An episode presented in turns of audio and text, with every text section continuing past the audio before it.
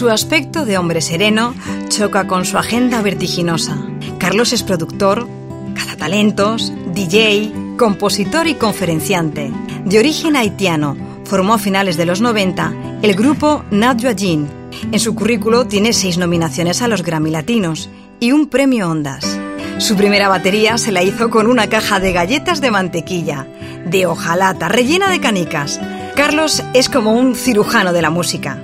Michael Jackson es uno de sus artistas favoritos. Desde que iba al cole, llegó a pasar ocho horas en una peluquería con 13 años derrizándose el pelo. Tenía la habitación llena de fotos del artista. Estaba todo el día imitándole. Sus hijos, con su música, se quedan ahora hipnotizados con la voz y el baile. A Carlos le han echado de nueve colegios. La música le hacía despistarse con el resto de asignaturas. Estudió en un colegio militar de la Marina y los pupitres le servían junto con sus compañeros para ensayar música militar. Le echaron de nueve colegios y en el décimo le cogieron porque tocaba la batería. Tocaba en misa. Allí leyó una frase que le ha marcado desde entonces. Entrar por la suya para salirte con la tuya. Y eso es lo que hace disfrutar creando, componiendo y descubriendo gente nueva. Rosalía le marcó mucho cuando la escuchó por primera vez.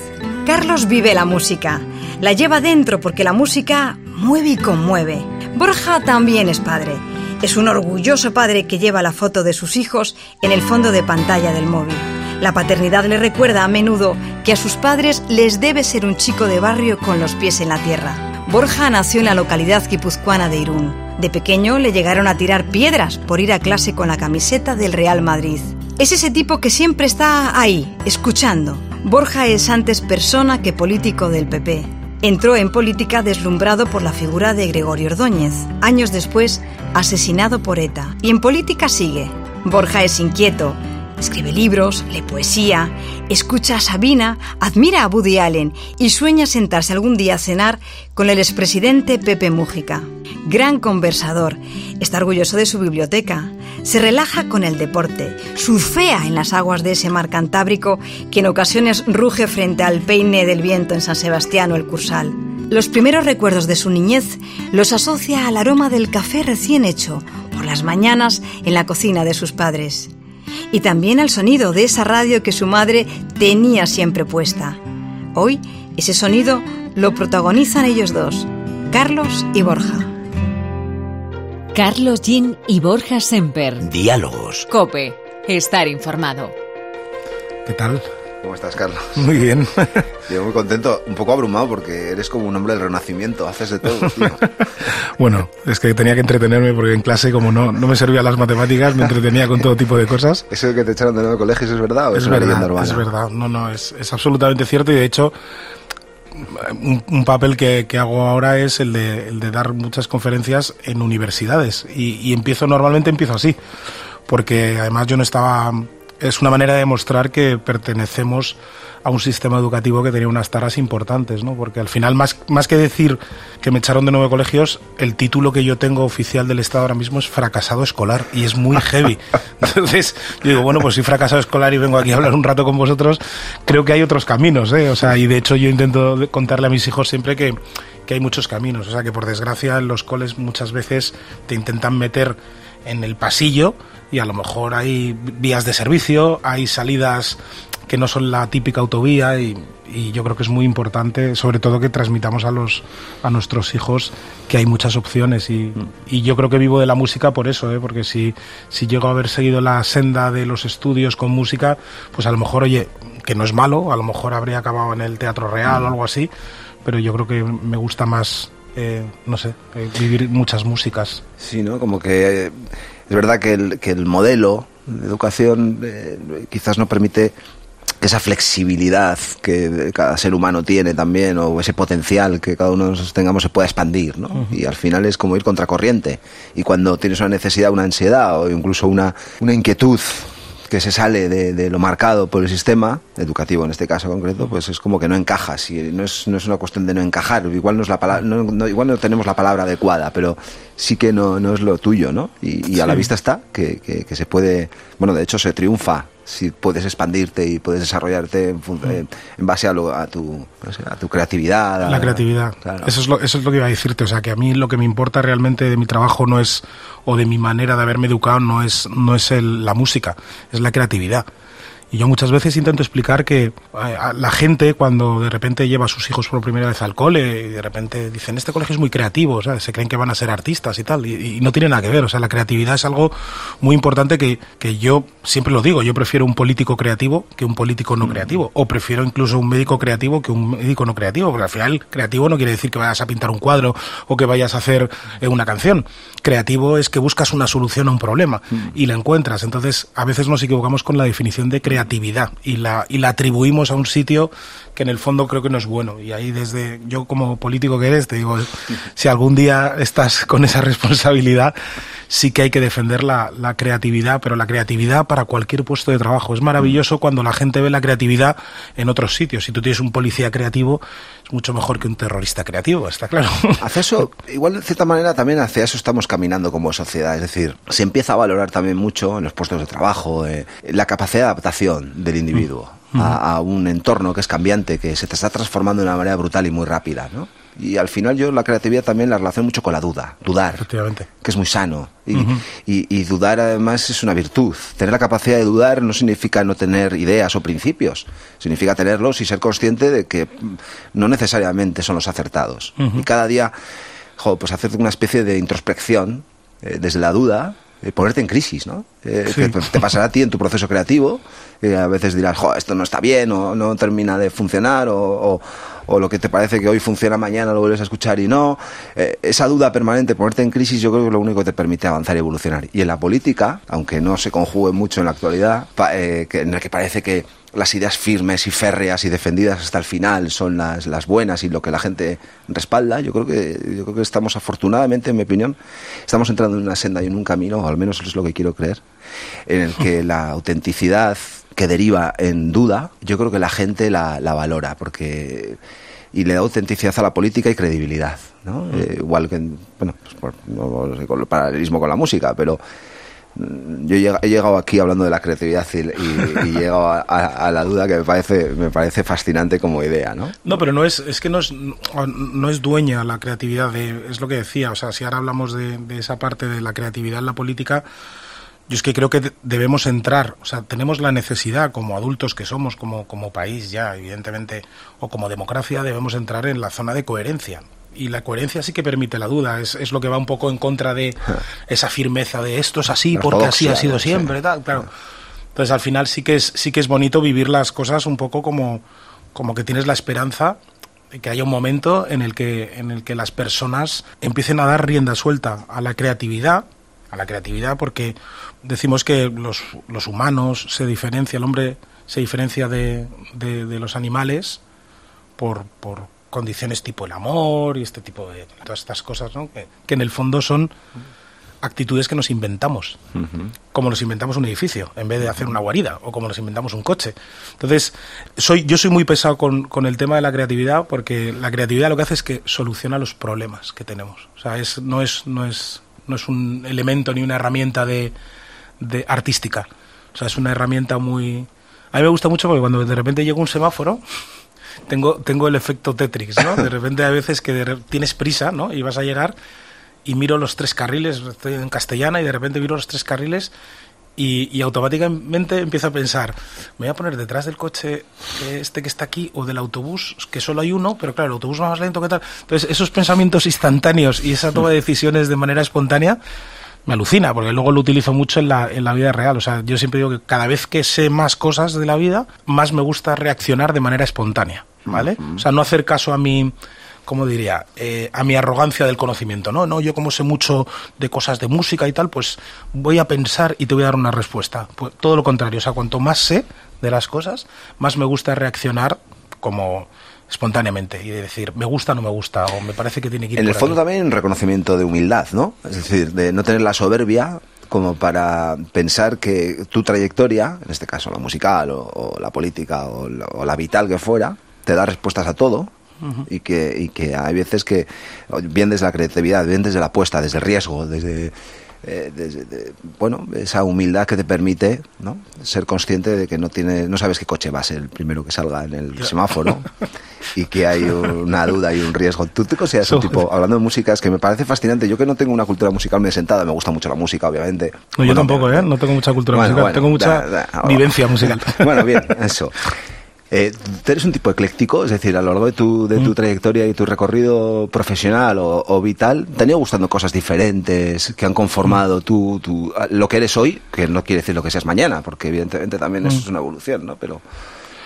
yo siempre, el, el, el trabajo que he hecho de pequeño yo siempre decía que me gustaba la música, aunque defiendo mucho Michael Jackson, pero porque creo que, que Michael Jackson lo que hace es que es un tipo muy ecléptico en las formas de la música, ¿no? O sea, es un gran compositor, es un gran bailarín, es un gran intérprete y es un gran creador de formatos, ¿no? De cómo se rodea de un equipo para hacer un videoclip, todo este tipo de cosas. Yo, musicalmente, lo que intenté hacer de pequeño fue que me gustara la música. De hecho, los primeros aprendizajes eran con un sintetizador y de repente cogía, ya estamos en la calle Alcalá al lado, cogía la, calle, la canción de Por la calle Alcalá, esta, el, chotis típico, y de repente le metía ritmos con un PT20 de estos de tu, y entonces empezaba y, y funcionaba. Y era como mi primer remix en el fondo. Entonces luego empezaba a cocinar cosas así. Y ahora que tengo 46 años, mi planteamiento es que me gusta la música. O sea, me gusta haber producido Alaska, me gusta haber producido cosas de Alejandro Sanz, de Miguel Bosé, de Camela, de del Fari, de Morente, de Hombres G, incluso he sido batería de los Hombres G porque un día se puso malo y tuve que tocar la batería, ¿sabes? O sea, cosas que son de, de Duncan Dun, que sé que eres amigo de, de, de, Mikel, yo vamos, le conozco también y, y tengo buena relación, o sea, me gusta toda la música. O sea, creo que para vivir la música es muy importante, y esto para mí también lo aplicaría al sistema educativo, el vivir empatizar con todas las patas de la música. O sea, el, eh, yo empecé subiendo caja, cajones de, altavoces a los escenarios, luego pasé por la parte más de DJ, luego me hice productor, luego como músico, luego como artista he sacado discos, luego con Nayoa eh, formamos una pareja musical y mm. hemos estado muchísimos años pero lo chulo es, incluso monté mi compañía, ahora trabajo en una, en una agencia de publicidad, sea, me gusta mucho verlo desde todos los puntos de vista, es algo que creo que debe ser muy, muy a poner en práctica, sobre todo a la gente joven que viva todas las experiencias posibles para, para poder... Eh, utilizar el eclecticismo ya no de los estilos, sino de todas las patas que hay dentro de un trabajo. O sea, tú como político, no sé, supongo que te gustará vivirlo desde desde ser líder de, tu, de la parte que te corresponde, pero evidentemente has empezado con una serie de pasos que te han ido a hacer, o sea, te han ido dando a conocer cómo es realmente la estructura de donde estás. Y creo que lo que da mucha solidez, y normalmente, como digo yo, a Noé no le hables de, lluvias, cuando estás, cuando ya estás ahí arriba y llega la gente, o le llega el Cholo Simeone y le dice, no, tienes que sacar a este. Digo, pero tío, el Cholo habrá pensado 70 horas, las dos horas tú de barra en el, en el bar y el cholo habrá pensado 70 horas a quién tiene que sacar, con lo cual muchas veces nos creemos en el conocimiento y yo creo que el conocimiento está en, no sé, en tu caso supongo que será pues paso a paso, paso a paso hasta llegar yo, fíjate, yo en, mi trayectoria política que entré por una, en un contexto y con una motivación muy particular, que era la que vivíamos en el País Vasco, pues el terrorismo, el nacionalismo obligatorio, eh, deslumbrado por la figura de Ordóñez que luego a los dos años de conocer el matan y tal. Eso es lo que a mí me hace entrar en política, ¿no? Una especie de idea épica de lucha contra un bueno contra contra una maldad que en términos absolutos contra una maldad que, a la que yo quería contribuir de alguna manera. Otros decidieron hacerlo en otros lugares con movimientos ciudadanos etcétera yo creía que en aquel momento el Partido Popular en Guipúzcoa singularmente como Ordóñez era, era el lugar donde tenía que hacer. Pero siempre he tenido claro que para hacer bien política no puedo hacer solo política es decir, ni que mi círculo cercano tiene que reducirse a gente de la política, que mis inquietudes tienen que estar más allá de la política, porque si hago más cosas, tendré más información, más, ¿no? más sensaciones, más conexión con la realidad y me, vendrá bien para hacer mi actividad política. Y además eso también me ha inmunizado frente a frente a una tendencia que hay en la política a encerrarse en las propias ideas y a defenderlas como si fuera un bastión inexpugnable. Y eso está muy relacionado con la duda de la que hablaba antes, ¿no? Yo tengo cuatro o cinco ideas, no sé, espero. Igual soy muy generoso conmigo mismo, alguna idea muy sólida, pero sobre el resto de las cosas tiendo a provocar ciertas dudas, porque entiendo, porque mi mundo es así, el mundo en, el que yo, en, el que yo me, en que yo me muevo, como el que te mueves tú, con el que se mueve cualquier persona normal, es un mundo muy heterogéneo. Tenemos amigos que cogen de un lado, otros cogen de otro, eh, nuestras experiencias están, ¿no? Eh, bueno, pues son muy variadas y nos, nos hacen ser como somos. Pero claro, la persona o lo, el hombre o mujer que solo se relaciona, en este caso hablando de política, con gente de su partido, con gente de su misma ideología, con gente pues bueno, pues estará muy convencido y a lo mejor duerme muy tranquilo. Pero no creo que haga bien política porque no, no, no, no, no tendrá un pulso de lo que es la realidad a la que te diriges. Porque al final la política es eso. Ya ves. conseguir influir de alguna manera para que este tinglado en el que estamos todos embarcados pues funcione mejor. No, no, y además es así, ¿eh? porque además se te mete en el ADN de una manera brutal. Yo cuando, cuando me echaron por primera vez del colegio, yo estudiaba en un colegio militar. Yo soy nieto de un mi abuelo era general de división de infantería marina y estudiaba en un colegio militar, con lo cual mi entorno era un entorno muy muy marcado, muy endogámico, muy con, o sea, toda la idea que teníamos era la idea que había que, llevar a cabo, era como teníamos un fin muy claro. De hecho, yo no, yo creo que tendría como 12, 13 años, iba a manifestaciones, iba a la castellana, manifestaciones que luego en el futuro dije yo que hacían estas manifestaciones, pero bueno, iba. Y me echaron del colegio, cuando me echaron del colegio, me mandaron a un barrio que hay al lado, que, o sea, yo vivía en Arturo Soria y me mandaron a la zona más de, de Canillas y me mandaron a un instituto. No era un instituto, era un colegio previo al instituto, era, era todavía de GB. Y entonces eh, eran pupitres de, de, dos, en mi colegio era pupitre de uno y, y, en este eran pupitres de dos. Y entonces justo el que, el que se sienta a mi lado, estamos hablando y le veo que está dibujando en la carpeta una hoz y un martillo. Y yo miraba así y decía... Dios mío, me quedé, me quedé alucinado. Y llegué a casa y le dije a mi madre, mamá, hay un chico que es del Partido Comunista. ¿Sabes? O sea, que, que fue como algo que, no, que, que, era incomprensible. O sea, sí, yo sí. había vivido los siete años eh, metido en el colegio con, con, con, no quiero decir régimen, sino con el sistema de, de, de ese colegio, que, que, le tengo un cariño brutal y a, y a, la Marina Española y todo, ¿eh? o sea, que no es... Pero claro, de repente salí de ahí y empecé a conocer cosas, pero que fueron demasiado impactantes para mm. mí, viéndolo ahora. O sea, no tenía que haber sido tan impactante ver un chico que está dibujando un hoz un martillo o está o es del partido que no es del partido de mis amigos, ¿sabes? O sea, y la verdad es que fue bastante sorprendente cuando al final me di cuenta de que todos los que estaban en la clase, no solo él, todos eran de, del mismo, ¿sabes? Entonces al final... que eras tú el que llegaba raro. El raro era yo, claro. Entonces era, era muy curioso. Y además que yo soy negro y estaba, o sea, mulato y, y estando en un colegio así muchas veces te encuentras con situaciones raras, ¿no? Ahora que estamos en un momento que hay que tener mucho cuidado mm. con, la, con la manera de hablar, ¿no? Yo, por ejemplo, con mis hijos que están prohibidos los motes, que tal, no sé qué, con todo el tema del bullying que están intentando cuidar mucho y a veces bueno, yo creo que sobreprotegemos demasiado a nuestros hijos, mm. pero bueno, y claro, yo al final era en mi colera el negro, ¡eh, negro, qué tal! Te imagínate a día de hoy todas estas cosas serían como... Es un debate muy, muy, muy, interesante, yo que también estudié en EGB, de lo cual me siento muy, muy, muy bastante, bastante satisfecho, sobre todo en términos comparados, no creo que hemos salido tan mal, bueno, yo he salido del PP político, pero ¿qué vamos a hacer? pero no hemos salido tan mal. Yo he salido de Atleti. bueno, nadie es perfecto, por eso te digo. Que... Pero mira, la rivalidad no es la misma cuando no eres de Madrid, entre los que son del Atleti y del, del, Real Madrid, la rivalidad no es tanto con el Atleti o con el Madrid, digo, de fuera de, de Madrid. ¿eh? Uh -huh. En la capital se vive de una manera muy, eh, muy intensa. Bueno, pero lo que te decía es que yo tengo, ahora que tengo tres hijos, el mayor tiene 13 años, eh, 3 añitos y, y 10 meses, Jo, pues es, es, tú que eres padre también, es esta duda de cómo, eh, cómo educar, ¿no? Te das cuenta de lo verdaderamente importante y lo bien que hicieron nuestros padres, o lo mal, uh -huh. pero bueno, lo, la voluntad que pusieron y el sacrificio que supone ser padre, ¿no? En el mejor sentido de la expresión, lo del uh -huh. sacrificio. Porque al final, jo, es una búsqueda permanente de qué es lo mejor para ellos. Hay un políticamente correcto muy peligroso claro. ahora mismo en la... Esa es la... Jo, yo jugaba en el barrio a fútbol, ¿no? En, en la plaza, y mi madre se asomaba al balcón y decía, sube a cenar. Eh, eh, había cierta libertad, también en las, en las formas de comunicarse, en, la, en, la, en, vivir la vida, en vivir la calle, que hoy es como que tendemos a, una, a encorsetar, uh -huh. eh, a, a, establecer unos márgenes que los vamos estrechando cada vez más en, en, el proceso educativo. Y yo me revelo ante eso, me da miedo, porque no sé si estamos generando seres libres miedosos, eh, políticamente correctos. Eh, hay, hay- es verdad que hay una línea de, de educación, de respeto de, al, al- al- al- al- diferente, no tan, ni tan siquiera al diferente, al otro. ¿no? Mm. Eh, y, y no sé si estamos creando una sociedad tan edificante para nuestros hijos como la que eh, aparentemente nos dicen que estamos haciendo, ¿no? Esto de lo políticamente correcto. A mí me da miedo porque el otro día hablaba con unos amigos de, de la infancia que a nosotros, que todos tenemos hijos ya, y, y a nosotros no nos daban tantas explicaciones. Mm. Y esto de querer hablar con nuestros hijos Sí. y de intentar hacer entender tantas cosas, eh, al final, como digo yo, se les llena el culo de preguntas, ¿sabes? Sí. Y no hace falta saber tanto, es muy bonito descubrirlo, Mm. ¿sabes? Y a lo mejor tu padre o tu madre te dice, cómete eso, Y punto. y punto. ¿Y por qué? Porque es bueno para... to- No, no, no, no.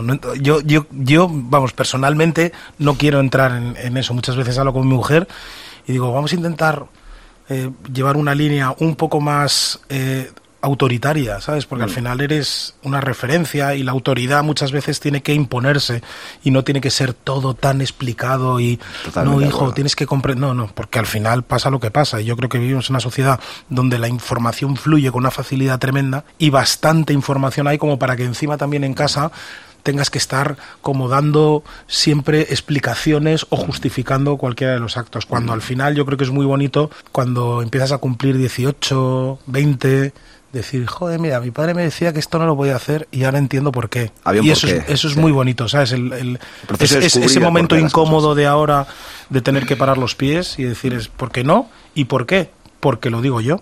Eso que parece tan políticamente incorrecto, yo creo que tiene una, unas puertas y una manera de descubrir la, la vida muy buena para los Sí, porque los son referentes de autoridad también. Claro. Que en el mundo también conviene establecer eh, unos, mar- eh, unos, unos límites a, a las cosas, ¿no? Porque al Sí, final no si no estamos creando seres frustrados, con potencialmente frustrados, porque claro, todo tiene una explicación, todo, todo viene edulcorado o, o en un celofán y mira, te lo doy, y no hay proceso de aprendizaje o de, o de choque con la realidad. o- y evidentemente el porque lo digo yo, es, un, es una herramienta de comunicación, de, de educación estupenda. Estás escuchando Diálogos con Carlos ¿sabes? Gin y Borja Semper. yo- nuestro error, por ejemplo, es que les damos muchos premios. De si haces esto, consigues esto. Entonces, Mm. al final, es como. Es muy curioso la concepción del dinero. La concepción del dinero es brutal a día de hoy por los, por los críos, ¿no? Y luego la manera de, de gastarlo, de utilizarlo, ¿no? Nosotros hemos decidido empezar a darle su paga al de, al de 10 y le damos como 5, euros a la, a la semana o 10 euros, se lo gasta virtualmente. Se lo gasta Claro, en en, juego, en sí. skins de, de una piel. Y digo, ¿no es mejor que te compres una skin para ti, una Fortnite, camiseta? ¿no? Quiero decir, y se gastan en skin del Fortnite, ¿no? O sea, de repente como, no, no, es que quiero comprarme esta. Y claro, cuando tocan el dinero, el, hablo del dinero materialmente, o sea, de la, de la forma pragmática, ¿no? O sea, es- esto es dinero, es alucinante. El poco valor que Mm. tiene. O sea, esto del mundo virtual ha hecho que, que los enanos tengan una concepción del dinero muy, muy distinta. De la moneda, del billete. Claro. Y eso ya- al final es. eh, eh, no sé, de repente yo voy siempre a esquiar a, a, a Formigal, porque pincho ahí en, en, en invierno y tal, y, y llegamos un día y dice, y dice mi hijo Carlos, pero, y estamos en la, en la taquilla recogiendo los forfait y tal, y de repente dice, papá, eh, esquiar cuesta 45 euros. Alucinante, ¿sabes? Como sí. diciendo, ¿cuesta? Y yo, hombre, claro, claro que cuesta. O sea, la concepción del, del ahorrar para conseguir poder ir a, o trabajar, para poder ir a esquiar o hacer No, alguna eso sí lo pilla, eso sí se acaban pillándolo, ¿eh? Sí, no, no, Porque que- saben que 45 euros son muchos skins del Fortnite y, y, claro, y son... A mí me, me llama la atención también que mi hijo de 13 años, pues ya eh, me pide, me viene para comprar cosas por internet y... y- y es un mundo que se ha transformado ya. ¿no? Mm. El, el- el virtual, que es el suyo, o el digital, y el nuestro, que está en, esa, en ese intermedio. ¿no? Vemos a- somos esto que llaman los- entre los nativos y los, y los eh, migrantes La digitales. Z, ¿no? la generación Z, Que bueno, nos hemos adaptado bastante, bastante bien. Pero es verdad que es un choque brutal, es una diferencia eh, importante. Yo también lo vivo eso que tú dices, ¿no? O vas a, a cenar a un sitio y ven la carta y dicen, ahí va. Y esto, 15 euros este plato. Eh. Yo, claro, ¿tú qué te has pensado, hijo mío? Que cuestan las cosas. Entonces, claro, ahora multiplica por tres y, más dos mayores. Claro, esto es lo que cuesta la vida, ¿no? Ya ves. Oye, al cine, decir, no, la palomita grande no, las, las medianas, joder, que sois muchos. Qué barbaridad es lo del cine, ¿eh? Bueno, bueno, es una locura, claro. Además ya no pueden ir al cine solo a ver una película, hay que ir con las palomitas, con el refresco. Con la promoción de la película, Todo, ¿eh? con el cubilete de la promoción de la película, ¿qué tal? Al final de repente dices, joder, qué caro. Pero, pero yo hago un esfuerzo para que hagan esas cosas que, que, que, nosotros hacíamos. Para mí ir al cine, mi padre era muy cinéfilo, es muy cinéfilo, y los sábados era, era el plan de la semana, era ir al mm. cine. Eh, el ocio, pues se, estaba mucho más reducido, las opciones de ocio, ¿no? Estaban mucho más reducidas de las que hay ahora. E ir al cine era el planazo. O ir al cine para mí es como un planazo para mí, porque quiero que mis hijos disfruten de una pantalla grande, salgan de la tableta o de, de, la televisión y vean. Sí, pero el, cine yo creo que sí que les cautiva, ¿eh? o sea, sigue siendo uno de los grandes. Si lo ofreces, lo disfrutan. Sí, no, y es un gran eh, contenedor de entretenimiento que creo que se mantiene perfectamente, así como la televisión le cuesta, la radio le cuesta, o sea, son formatos que, que, tienen que reinventarse, como la música. En su día la música tuvo que pegar un cambio radical de, por el comportamiento de la gente. Yo creo que el cine es muy curioso, o sea, las salas de cine, ¿eh? ya luego el consumo de cine a la mm. carta y todas estas cosas con los Netflix y, demás, pues es otra no, cosa. No, ir a la sala, ir a la sala, yo lo digo al cine. La sala, sí, las palomitas y tal, sí, sí, sí, es algo... El plan de ir al cine, ¿no? De compartir también eso y de... Pero bueno, y la música también se está transformando en su consumo, ¿no? Y me interesa mucho tu, tu, tu opinión porque eres un exponente también de eso, ¿no? De cómo ir adaptando también a formatos, a... Sí, no, no, la música ha cambiado radicalmente. De hecho, eh, yo creo que la industria de la música, y yo formo parte de la industria, no es que yo le eche la culpa a la industria en sí, sino que yo formo parte y en su día también vivía acomodado en un formato en el que, bueno, pues los músicos que conocemos eh, de nuestra generación, pues vivían bien, los que tenían éxito, se vivía muy bien. ¿Qué pasa? Que era, mm, había una serie de filtros como muy marcados y luego un, un asentamiento en el formato de ahora grabo un disco, ahora hago una gira, ahora descanso, ahora compongo, ahora hago un disco, hago una gira, descanso. Entonces todo eso funcionaba perfectamente, con lo cual creo que nos hizo sindicarnos en cierto modo y empezar a, a, buscar más el apoyo en las SGAEs y todas estas cosas. Y al final la gente, pues cuando de repente aparece una herramienta llamada Internet, que yo siempre pongo el ejemplo de Kodak. Digo, chicos, eh, mirad lo que le ha pasado a Kodak. O sea, cuando han salido los móviles, ¿dónde están los carretes de Kodak? Que tú antes entrabas en el corte inglés y lo que lo primero que había a la derecha o a la izquierda era una tienda increíble de, Kodak. Mm.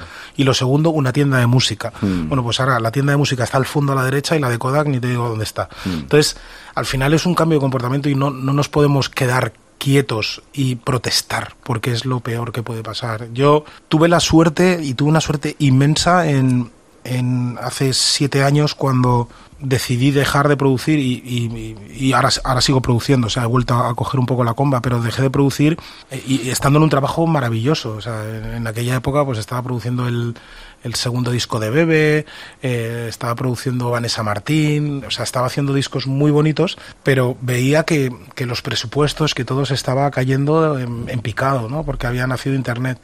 Y lo que hizo la industria fue de repente poner a todo el mundo en el, en el front a decir que, que la gente estaba robando, que, mm. que la red estaba llena de piratas, que, o sea, una serie de cosas que al final dices, oye, que estamos atacando a la gente que consume nuestro producto, ¿eh?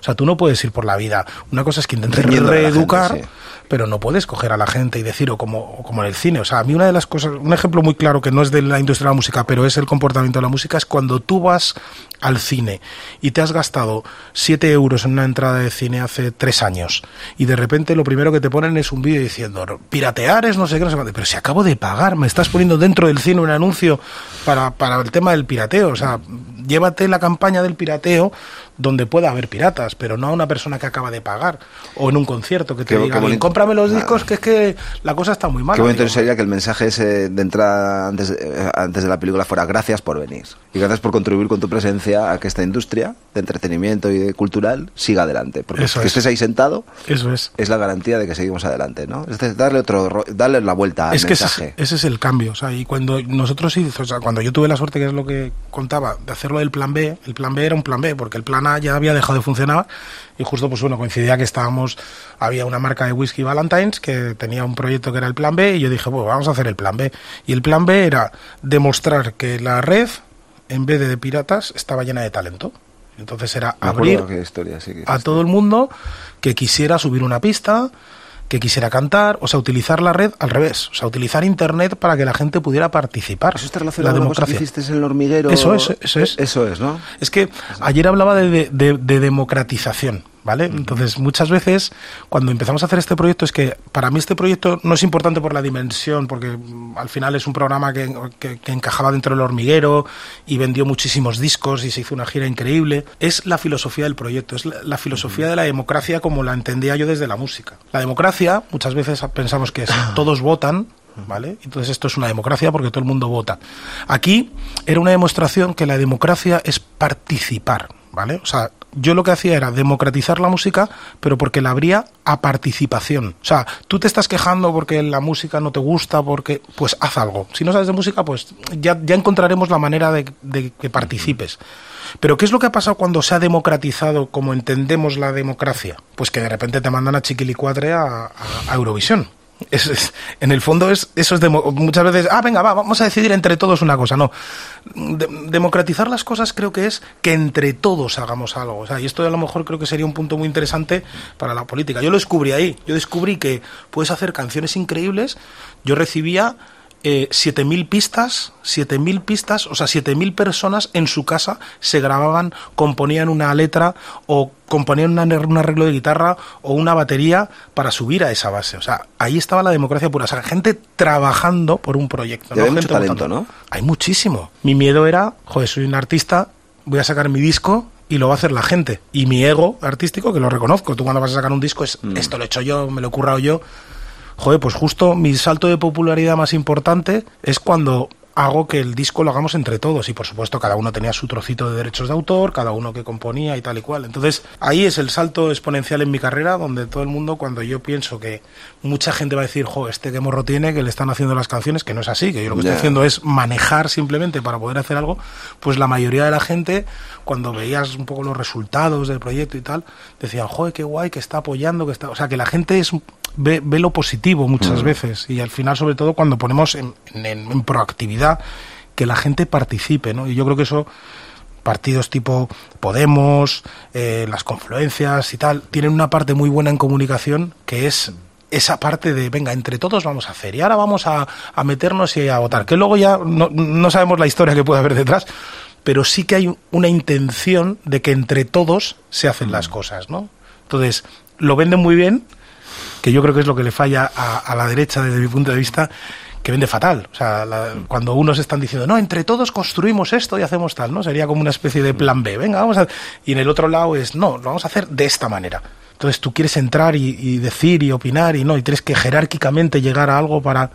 Y yo creo que podría haber la misma capacidad, ¿no? De, de- de- Lo que pasa es que luego el tiempo nos ha demostrado que una cosa es el discurso. Sí, sí. Digo luego, venden, ¿eh? Digo eh, venden, ¿eh? Claro, claro. Y luego otra es la realidad. ¿no? Yo creo que estamos, to- esta- la política también está en un proceso de transformación. Pues por seguir el para- los paralelismos, igual que la música se ha adaptado a un mundo que se ha transformado, mundo digital, online, eh, en el que ya las cosas no son como eran antes, ya no hay un soporte de CD, ahora, bueno, incluso ahora el soporte es el, el- el- el vinilo, ¿no? Pero casi volviendo a, a los orígenes, casi como algo, eh, no sé, pues sentimental, ¿no? Pero es verdad que ya, no sé, yo oigo música por Spotify, no, no, ya no, ni tan siquiera, me da pena porque ya no sé qué hacer con todos los discos que, que tengo porque ya no tengo ni reproductor en casa de CDs, ¿no? Te interrumpo en una cosa. Sí. ¿Sabes cuál es el sitio donde más música se escucha? Sumando el resto de sitios. Ah. En YouTube. O sea, la música se ve, la música ya no se escucha. Ese es una- un fenómeno fascinante que lo Se veo ve. también con, con mi hijo mayor. La música se ve, o sea, es que ha cambiado radicalmente el formato.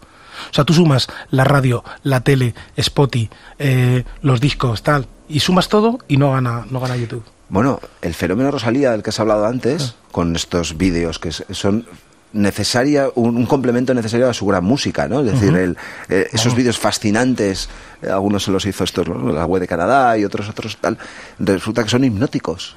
La música es hipnótica.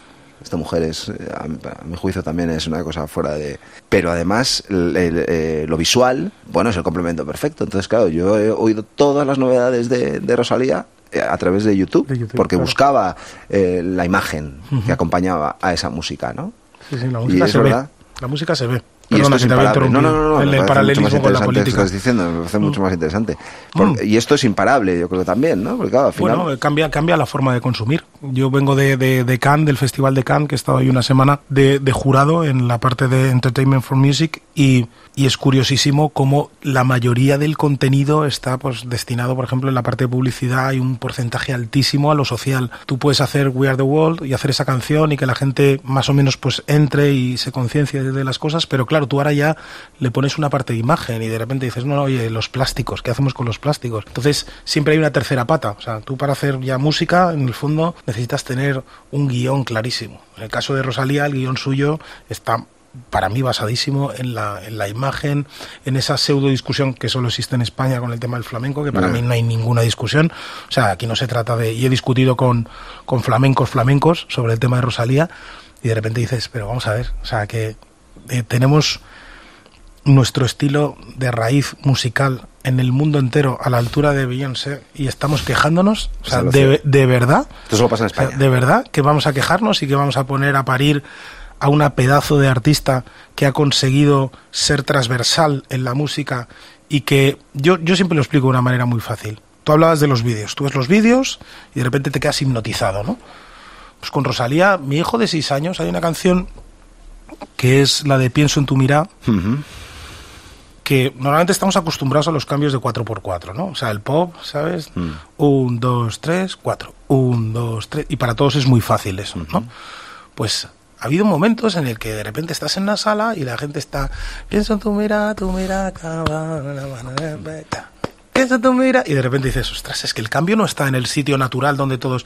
Pues yo he visto a mi hijo de seis años cantando por la casa y haciendo ese cambio de esa especie de bulería lenta Sí. con, con- no sé cómo es exactamente técnicamente qué rítmica es, pero es una rítmica complejísima. Complejísima. complejísima.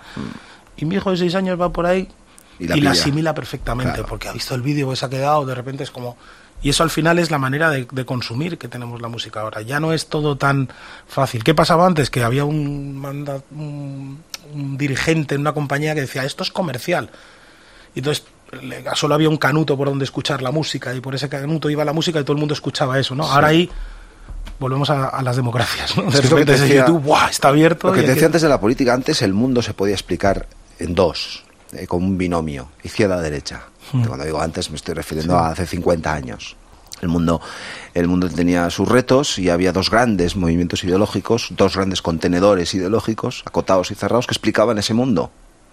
Hoy, en el mundo del siglo XXI, en esta transformación constante, dos ideas cerradas, cerradas en el sentido de acotadas y, y con una serie de características eh, muy concretas, ya no explican ese mundo que es tan complejo.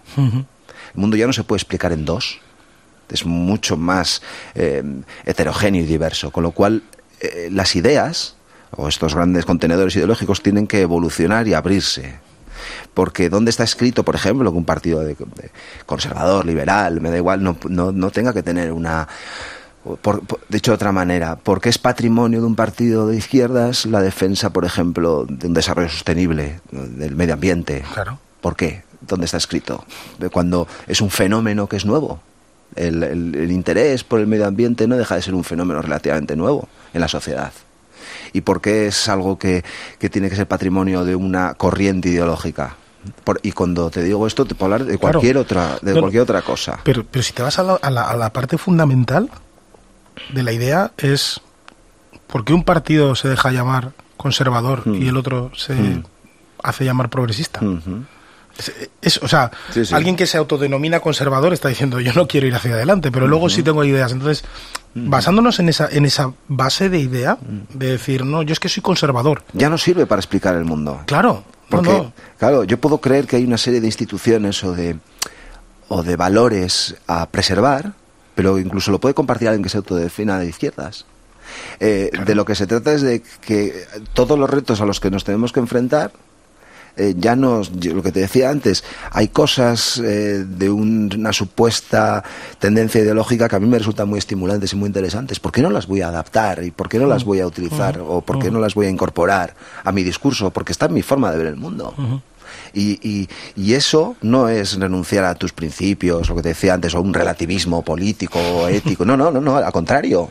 Es apostar por incorporar a tu discurso cosas nuevas, pues eso, pues como el, el creador que ante el- la amenaza antes digital o del cambio de paradigma se encierra en sí mismo y dice, no, yo me mantengo aquí y acuso a los que se bajan canciones y tal. O el que dice, ¿cómo nos adaptamos a este mundo que se transforma y cómo incorporo yo esto en mi, en, mi- en mi actividad profesional y lo hago, un- ¿no? Lo convierto en, un, en, en algo positivo para mí. Claro. Bueno, pues con la política pasa igual. En lugar de encerrarte en ti mismo, en tus ideas ya conocidas y que te dan tu espacio de confort, se trata de incorporar esos grandes retos que existen en la sociedad. No, pero además es que yo creo que incorporarse se incorporan. O sea, yo, yo hablo contigo y, y- y me sería muy difícil, si no sé eh, quién eres, encasillarte directamente en, en un partido. Bueno, no, en un partido digo no, no, Mm. Sí, sí, no radical, sí, sí, ¿sabes? sí. O sea, Sí, sí, diría... sí, sí. A, a mí me pasa muchas veces cuando voy a pensar, digo, yo podría ser de un partido socialista, de un partido popular, de ciudadanos, o sea, podría estar en partidos a lo mejor un, un poco más en los extremos, no me siento cómodo, ¿vale? Porque al final se trata de intentar ser coherente, pero sí que cuando, cuando hablo de conservador, progresista, tal, de repente es eh, el discurso que va a la izquierda es mucho más bonito. Digo como discurso, ¿eh? El discurso es más bonito, porque al final de repente trata de intentar eh, meter dentro del saco, pero claro, yo luego cuando intento ponerme en la piel como emprendedor y, y trabajador y arriesgarme y buscar ideas y, y de repente yo frente a la música, que yo me eduqué en un, en- en un ambiente más conservador, que no me gusta para nada la palabra conservador, yo si fuese presidente del Partido Popular no dejaría a nadie decir somos conservadores, porque es que conservador en el fondo tiene una connotación negativa dentro de un mundo que está evolucionando constantemente. Sin embargo, yo que me eduqué en, en ese entorno y con el paso del tiempo, yo, yo trabajaba en música y, el, y, y mis compañeros, la mayoría de mis compañeros se definen como como progresistas y como eh, que están mirando hacia adelante y tal y, y de repente me vi en un momento en el que eh, estaba en contra de muchísima gente porque yo había de- de- decidido meterme a trabajar en internet a intentar hacer a liberar un mercado que, que- que para mí estaba lleno de oportunidades y cuando me ponía a pensar eh, a, intentar racionar, a, er, perdón, razonar sobre todo lo que estaba haciendo, decía, joder, pues es que si el progresista soy, Soy yo. yo. o sea, si es que soy yo, o sea, el que está intentando cambiar las cosas y en el fondo lo único que estoy defendiendo son una serie de valores que a lo mejor es, oye, no, no vayamos tan a lo loco, porque el que está diciendo, no, no, la música antes, es que antes, es que antes, y joder, de repente en el discurso, que está muy bien lanzado de base, está todo el rato hablando de Claro, es que en el pasado, en el pasado, en el pasado, en el pasado. O sea, cuando uno se acomoda, al final se convierte más en esa parte de, de- de- de la parte negativa de la palabra conservaduría. Sí, como una Entonces, especie de nostalgia de un mundo que ya no existe y eso que no es, va a volver. Eso es, es que no va a volver. Una vez en una, en una presentación de una, de una revista, en un, en- perdón, una presentación, un aniversario de una revista, salió un antiguo presidente de esa revista y, y en el discurso eh, hay un momento en el que bueno, empiezan a hablar y se empiezan a retroalimentar del problema que hay. ¿no? Y de repente dijo una frase que me pareció brutal, que dijo, bueno, las revistas tal, cada vez se vende menos, tal, bueno, ya sabéis que esto tal, el papel, no sé qué.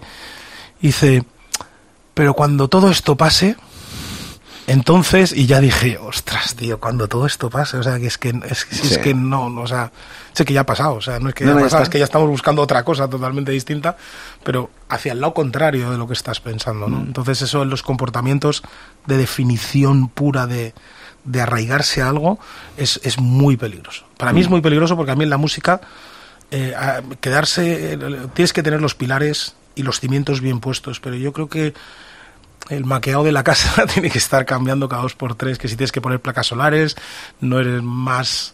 Eh, Y sobre todo que hay mucha otro. gente haciendo cosas muy muy interesantes. Y entonces, claro, si tú te quedas enganch- eh, ¿no? Eh, si te quedas enganchado o paralizado, te quedas atrás y dejas de ser atractivo. Y, y tienes que estar. Entiendo también que es una especie de carrera o de, de búsqueda permanente, quiero decir, de, a través de tu proceso creativo de ofrecer cosas que sean estimulantes también y que a la gente le llame la atención en un mundo hiper eh, bombardeado de, cosas nuevas cada día. input, y no sí. todas son buenas, o no todas tienen calidad, o no todas tienen talento, o son fruto del talento, pero o cada una tiene su... eh, pero, pero me, pa- me parece brutal tu vuestro curro, me parece brutal. Me parece brutal porque, claro, es que la competencia Es, es- es más brutal el tuyo, ¿eh? Sí, El sí. tener que estar ahí lidiando. Sí. Bueno, yo creo que hacer política es fácil. Otra cosa es que la hagamos muy complicada. Yo creo que es fácil aplicando un poquito de sensatez y entendiendo que el, el mundo al que te diriges y la gente a la que te diriges, que no es tonta. A mí lo que me gusta es que os lleváis, en el fondo, es como yo cuando me he metido en alguna cosa de, de política y tal, es como que de repente ves la tele, ves- lees la prensa y de repente crees que vas a entrar en un sitio y, va- y vais a estar todos ahí como a la gresca y tal. Y menos mal. Y luego es como, no, claro, claro, pero que, que molaría muchísimo más que se conociese esa parte de cuando abres la puerta de atrás del Congreso de los Diputados, todo el mundo se lleva bien. Es que- Incluso periodistas que de repente tienen una idea y que los ves ahí en la tele y ves que hay una crispación y luego de repente los ves ahí como tomándose una cerveza tranquilamente y dices, no, no- no Bueno, entiendo nada. Convendría que, que- que se supiera y convendría que hubiera menos escenificación de la discrepancia, porque al final lo que proyectamos a la sociedad también es como que estamos enfadados todo el día y como que no hay posibilidad de entendimiento y de acuerdo. Y yo siempre he creído que es importante que las relaciones personales se mantengan, porque si tú tienes una relación personal con alguien con quien aparentemente discrepas, ¿no? de otro partido político, y tienes una buena relación personal, eso te va a facilitar un acuerdo político. Claro. Claro, eh, si, si eres capaz de tomarte, como es normal, eh, porque, no sé, cada uno en nuestra privada, pues tenemos amigos, lo que te decía antes, ¿no? Cada uno cogea de un lado y de otro, pero eso no quiere decir que dejes de hablar o no tengas que ser amigo, o no seas amigo de alguien con el que discrepas, esto sería de locos. Bueno, pues en la política pasa igual. Hay gente de, de tu partido con el que no te llevas y no la soportas. Eh, pues, Porque es un cretino o una cretina. Y en cambio, gente de otro partido político con el que discrepas maravilla. mucho te parece una persona cojonuda, que te irías de fin de semana, ¿sabes? Sí. A compartir un- una casa rural en la montaña, porque dices, con este tío sí. Claro. Bueno, pues esto habría que esto te- hay que hacer apología de esto. De Sí, las de relaciones de personales, de la capacidad del ser humano para superar eh, supuestas discrepancias, llevarse bien y eso y sobre esos cimientos construir acuerdos también políticos. Y estamos en un momento político que- de, que solo proyectamos eh, enfrentamiento, discrepancia, eh, lejanía.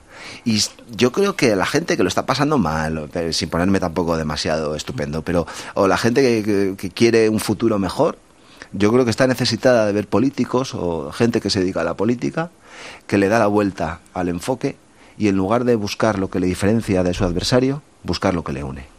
Eso Esto es. que parece un wishful thinking, ¿no? Sí, no, no.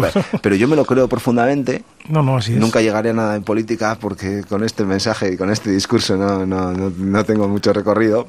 Me siento muy honrado de lo que hago, ¿eh? pero, pero sí creo que eh, algo está cambiando y algo va a cambiar más, de verdad, y también en la política. Y creo que es una exigencia que va a ir creciendo. Que hay una generación que viene, en la que también en buena medida participamos tú y yo de esa generación, pero la que viene detrás todavía mucho más, que nos va a exigir más soluciones, más respuestas positivas en lugar de tanta de tanto mal rollo. Mm.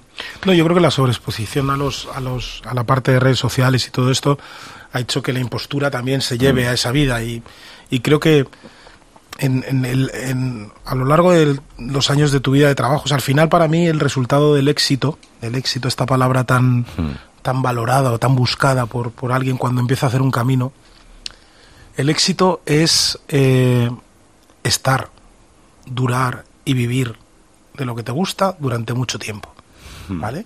Y estas, eh, yo creo que la posición política ahora mismo vive un- momentos de picos muy, muy, muy de subida y bajada, ¿sabes? O sea, creo que yo estoy mucho más a favor de lo que estás diciendo de, oye, mira, vamos a poner en práctica las ideas, vamos a poner en práctica las necesidades de la gente. Y, tiene que haber un momento en el que esto ocurra, ¿no? O sea, porque es como, cuando hablo de esto hablo de éxito, ¿eh? Para mí el éxito de una persona, eh, por eso empiezo con esa definición, es estar durante mucho tiempo viviendo muy bien y viviendo haciendo lo que le gusta hacer. ¿Vale? Eso es el éxito absoluto, no es pegar un pelotazo con una canción o llegar a unas elecciones y arrasar y luego de repente caerte abajo porque te han pillado con el carrito en el lado. De lo que se trata es, para mí, de una línea recta. Hay que marcar una línea recta en la vida. A mí de pequeño me enseñaron a tú sé tú y sigue esa línea. Porque el éxito es como una serpiente, ¿vale? El éxito se va moviendo de un lado a otro. Entonces, si tú sigues con la línea recta, hay un momento que el éxito se va a cruzar contigo. Si tú empiezas a variar como persona y te vas detrás de la serpiente, jamás coges a la cabeza de la serpiente. Bueno, pues esto está muy, muy relacionado con lo que decíamos al principio de la conversación y al final esto se trata de ser honesto Efectivamente. con uno mismo para poder serlo con los demás, ¿no? Y esa línea recta yo me sumo a ese camino, que al final no es un camino más que de honestidad y de, y de ser como uno es. Oye, y sin hacer, y a ser posible transitarlo sin hacer daño gratuito a nadie. Eso es. Y ya está. Oye, me da mucha envidia lo de lo de San Sebastián, ¿eh? Sabes que soy muy fan. Bueno, pues estás 20 y tienes que venir a, o a tocar o a pasear. ¿Sabes cuál es mi segundo apellido? ¿Cuál? Arriaga. Hombre, pues algún, algún, algún, vínculo tienes entonces también ¿Eh? con el Carlos País Vasco, Jean ¿no? Arriaga. Tengo un teatro ahí en Bilbao y todo. Sí, señor, eso es mucho nivel. Carlos Jean y Borja Semper. Diálogos. Cope. Estar informado. Doubt. I knew that I would end up wrong, and this is where I got an empty crowd crying out loud, praying for the wrong